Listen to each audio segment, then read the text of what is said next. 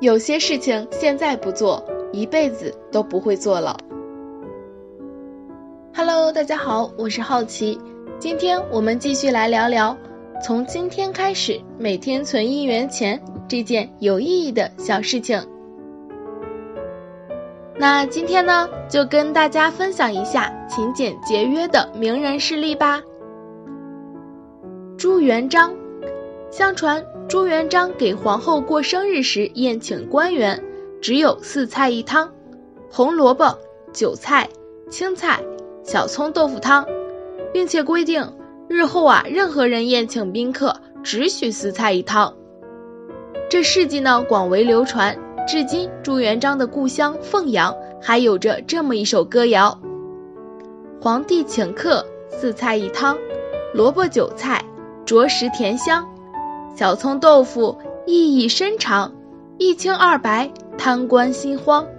作为一位君主，能够从自身做起，勤俭节约，着实不易。李嘉诚。香港首富李嘉诚有一次从酒店出来，准备上车时，口袋里掉出了一枚硬币。见硬币直向附近的阴沟滚去，李嘉诚匆忙上前去捡。恰时保安见状，立刻帮忙将硬币拾起来交给了他。李嘉诚将硬币放回口袋后，做出了一个令所有人不解的举动。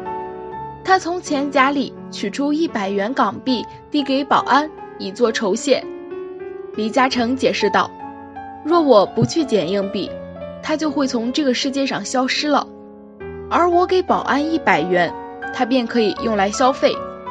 我觉得钱可以拿去用，但不能浪费。”一位商界巨富在一枚硬币上拘小节，在一百元港币上慷慨，看似荒诞，却仅仅是为了不浪费。当然，我们也可以理解为。他拥有资本，能够提醒世人节俭，但是我们也不得不否认这种品质对他人影响的深远。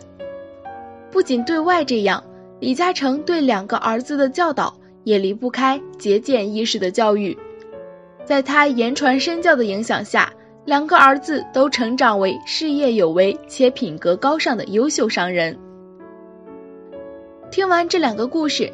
你是不是也对每天存一元钱这件小事，不仅拘泥于累积了呢？